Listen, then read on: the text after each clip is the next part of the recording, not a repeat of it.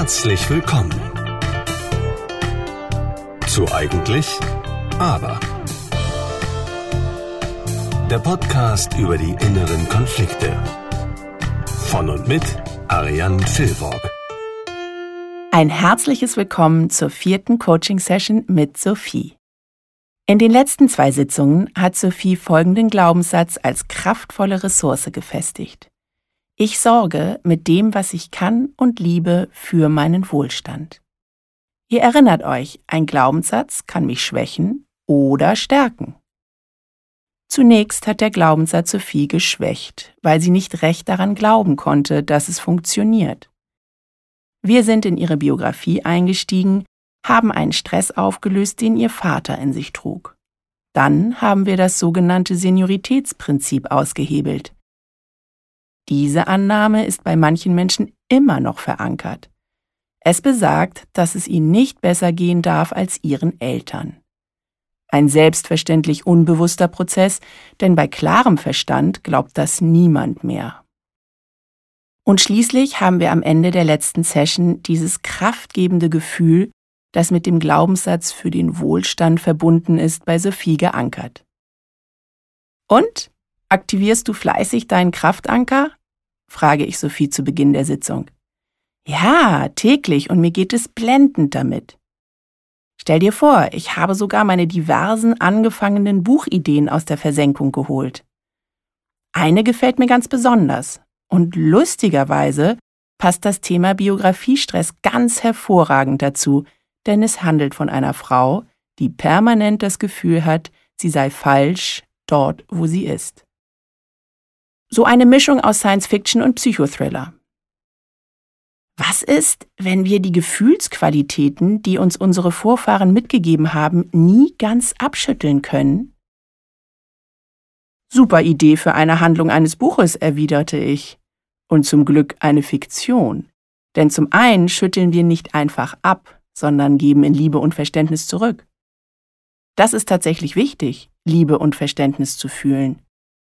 Okay, je nach Grad des Dramas klappt das vielleicht mit der Liebe nicht ganz. Aber Verständnis muss sein. Die Ereignisse, die dazu geführt haben, dass unsere Vorfahren in negativen Emotionen gefangen waren, gehören nicht zu unserem Leben. Aber zu deren Lebensumständen möglicherweise schon. Also als Beispiel, wenn deine Großeltern unter dem Naziregime nicht ihre Meinung frei äußern konnten, weil sie sich sonst in Gefahr gebracht haben, war es zu der Zeit tatsächlich ein Überlebensfaktor. Heute ist es aber nicht mehr so. Und zum anderen, wenn du dich auf den Weg machst, etwas verändern zu wollen, dann gibst du, wenn du soweit bist, auch bereitwillig ab. Es hat noch nie nicht funktioniert, zumindest bei meinen Klienten. Es kann lange dauern, die Bereitschaft, etwas aufzugeben, kann oftmals noch nicht da sein, aber wenn du bereit dazu bist, dann kannst du auch loslassen. Ich fragte sie weiter, was sie denn noch bräuchte, um dieses Buch zu Ende zu bringen. Naja, es ist ja nicht so, dass ich schon oft in der Vergangenheit an diesem Punkt war und für ein paar Tage begeistert an einer Geschichte geschrieben habe. Aber irgendwann halte ich dann dieses produktive Level nicht mehr aufrecht. Du erinnerst dich, das ist das Thema bei der Selbstbehauptung in dieser Coaching-Reise. Durchhaltevermögen. Und letztes Mal haben wir ja gemerkt, dass Sophie einen Stress bei dem Thema viel Arbeit hatte. Sie hat sich früher in ihrem Leben sehr überfordert, was das Arbeitsvolumen betrifft, dass ihr To-Do-Speicher ziemlich abgemagert war. Eine Überforderung setzte bei ihr schnell ein und im Laufe ihres Lebens immer schneller. Das hatten wir ja behoben, aber ich hatte ja auch erwähnt, dass wir noch an den Werten Begeisterung, Kreativität und Freiheit arbeiten wollten. Du hast letztes Mal gelernt, dass wir für die Veränderung von gewohnten Verhaltensmustern ein Belohnungssystem brauchen. Eine Reason Why, die uns dazu bringt, zu fühlen, wirklich zu verinnerlichen, dass das neue Verhalten eine Verbesserung nach sich zieht. Wenn ein Künstler, ein Schauspieler, ein Profisportler sich motiviert, weil es teilweise unausstehlich ist, sich wieder an die Staffelei, die herausfordernde Szene, das mühsame Training zu machen, dann braucht es die Visualisierung des Ziels. Die Frage, warum mache ich diese Quälerei nochmal, stellt sich immer wieder. Und die Antwort bringt die Vorstellung des guten Gefühls, wenn das Ziel erreicht ist. Das ist für diejenigen, die den Erfolg schon mal erlebt haben, natürlich einfacher, als wenn ich mir den Erfolg erst mental konstruieren muss.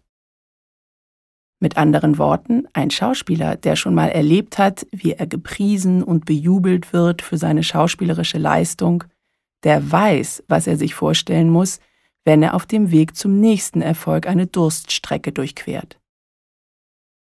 Ein Sportler, der schon mal einen Wettkampf gewonnen hat, genauso. Und was macht Sophie? Sie hatte noch kein Buch veröffentlicht.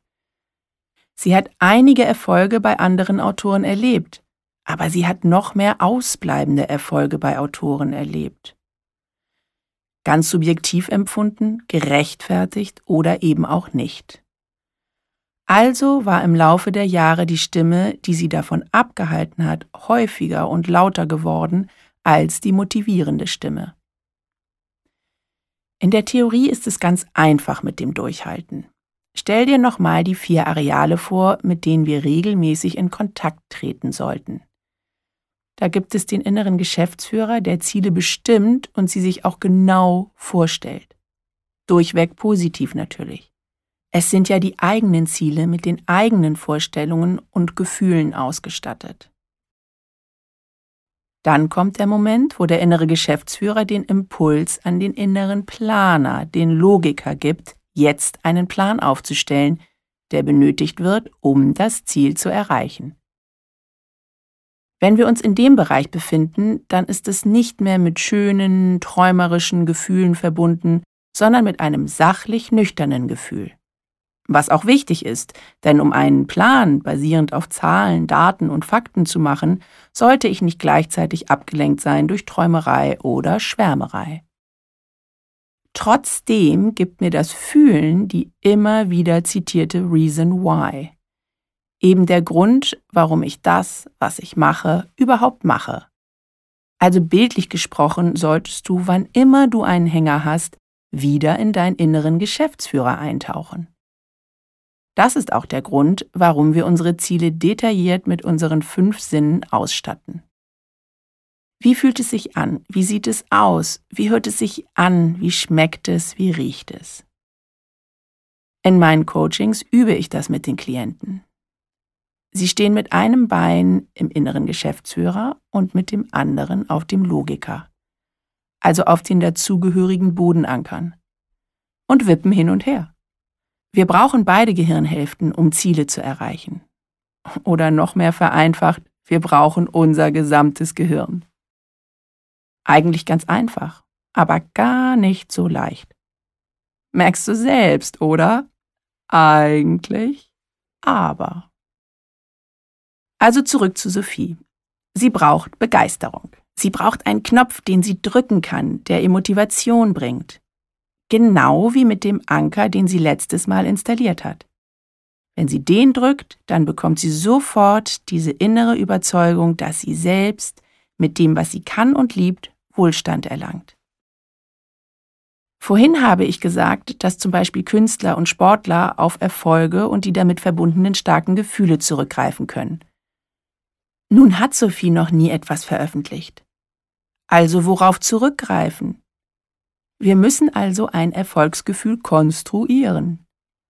Das bedeutet zunächst, dass wir ein Erfolgsgefühl vom Schreiben lösen müssen. Wann hast du dich schon mal so richtig über etwas gefreut, was du initiiert hast? frage ich Sophie. Also egal in welchem Bereich. Hauptsache, du warst federführend an dem Erfolg beteiligt. Kann auch ein toller Kindergeburtstag gewesen sein, den du organisiert hast, eine außergewöhnliche Buchpräsentation, irgendetwas, wo du dich am Ende dafür gefeiert hast, beziehungsweise dich auch andere gefeiert haben. Ihr fiel nicht sofort etwas ein. Im Gegenteil, es war ihr sogar unangenehm, dass sie nicht sofort auf etwas gekommen war. Ja, also Vielleicht war es tatsächlich eine Buchpräsentation. Vor einiger Zeit musste ich sehr flexibel auf die Absage einer Location reagieren. Das war umso anstrengender, weil der Schriftsteller sich ohnehin schwer getan hatte, diese Lesereise zu machen und dann auch noch auf einen bestimmten Saal in Hamburg bestand. Damit nicht genug. Der Moderator fiel wegen Krankheit aus. Also, als ich gerade dachte, dass ich die Kuh vom Eis geholt hatte, der Autor sich überzeugen ließ, in dem anderen Saal die Lesung abzuhalten, musste ich eine Lösung für den erkrankten Moderator finden. Meine Chefin fand es eine brillante Idee, dass ich die Moderation übernehmen sollte. Ich sag dir, mir ging der Allerwerteste auf Grundeis. Ich meine, ich habe keine Angst vor Präsentationen und Reden, aber spontan einen großen Schriftsteller durch eine Lesung zu führen, der obendrein auch noch recht kapriziös ist, das war schon echt viel. Und das ist dann aber richtig gut gelaufen, richtig? fragte ich. Ja, richtig gut. Selbst der Autor hatte sich bedankt, ganz abgesehen von meiner Chefin.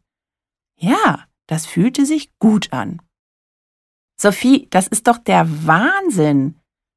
Und dafür hast du jetzt so lange gebraucht? Naja, ist ja auch mein Job. Aber jetzt, wo ich so darüber nachdenke, das war schon ein toller Moment. Der Applaus und das Lob am Ende. Ansonsten feiere ich mich selbst nicht so gerne. Das ändern wir ab sofort. Erst möchte ich weiter wissen, was genau dir an dem Erlebnis so viel Freude gemacht hat. Sie beschrieb mir, als wäre sie mitten in der Szene, wie euphorisierend sie es erlebt, über den Prozess des Schreibens mit dem Autor zu reden. Sie fand es auch großartig, sich ins Zeug gelegt zu haben, eine Lösung zu finden. Geht nicht, gibt's nicht. Welche Empfindung, welche Fähigkeit hat dir da besonders geholfen? bohrte ich weiter. Es war Begeisterung. Freude und Begeisterung, Spaß. Auf meine Frage, wie stark sie diese Begeisterung empfunden hat auf einer Skala von 1 bis 10, das brauchte ich zwar nicht noch nachzutesten, denn es kam sehr überzeugend rüber. Aber auch der Muskeltest hat ergeben, dass dieses Gefühl bei Stärke 10 war. Ebenso wie uns negative Emotionen blockieren können, nutzen wir positive Emotionen und Fähigkeiten als Ressource. Und somit haben wir auch diese Ressource bei Sophie geankert. Das brauchst du, Sophie. Du brauchst Begeisterung, Freude und Spaß, um durchzuhalten. Und zwar in Verbindung mit deiner Zielvorstellung. Und als Motivationsfilm bat ich sie, sich genau vorzustellen, wie es sich anfühlt, wenn sie ihr Buch vorstellt. Gespickt mit Details beschreibt mir Sophie, wie sich ihr Umfeld gestaltet, wenn sie ihr Buch vollendet hat. Ihre Familie steht lächelnd um sie herum, Sie sieht sich mit einer Gruppe von Freunden und Journalisten und Medienpartnern auf ihr vollendetes Buch anstoßen. Sie beschreibt die Fähigkeit, die ihr helfen, dieses Buch zu schreiben. Ihre Kreativität, ihre Fantasie und ja, ihr Durchhaltevermögen. Denn plötzlich hat sie gemerkt, dass sie ja doch ganz viel Durchhaltevermögen und Leistungsbereitschaft hat. Das hat sie lang genug in ihrem Job unter Beweis gestellt, es fehlte ihr eben nur die Begeisterung, der Spaß, die Freude. Auch eine schöne Fügung beim Coaching. Zu Beginn des Coaching-Prozesses scheint es unmöglich, sich auf seine eigenen Fähigkeiten zu konzentrieren, sie auch zu schätzen zu wissen. Sich selbst auch zu feiern für das, was man bzw. Frau kann. Und plötzlich kommt alles wie von selbst. Auch drei Werte, die greifen, wenn sie schreibt, wurden aufgeschrieben. Ein Glaubenssatz, die Vorstellung, wer sie ist und wem sie sich zugehörig fühlt. Zu guter Letzt auch die Vorstellung, was ihre Mission und Vision mit diesem Ziel ist. Bevor Sophie ihre neue Zieldefinition in sich aufnehmen konnte, mit der nötigen Begeisterung, fragte ich sie, ob sie noch Widerstände in sich spüren würde. Sie zögerte und sagte dann, Nein, das ist doch großartig so, oder? Mich musst du nicht fragen. Ich finde es auf jeden Fall großartig und ich hoffe, ich bekomme eine Widmung in deinem Buch. aber ganz offensichtlich gibt es noch einen Widerstand. Und was soll ich euch sagen? Ja, es gab noch einen Widerstand. Da gab es auch noch einen Wert, der in der allerersten Coachingsitzung angegangen ist. Die Freiheit. Wie und ob wir den Widerstand aufgelöst haben, erfährst du in der nächsten Folge. Bis dahin lass deiner Fantasie, deiner Euphorie, deiner Lust auf ein Ziel, das du schon lange erreichen möchtest, freien Lauf. Es sei denn, auch du hegst noch einen Widerstand. Dann lohnt es sich noch mal reinzuhorchen. Bei dir selbst, mit einer Freundin, deinem Partner, einer Vertrauten oder einfach mit mir. In diesem Sinne eine gute, begeisternde Zeit, deine Ariane.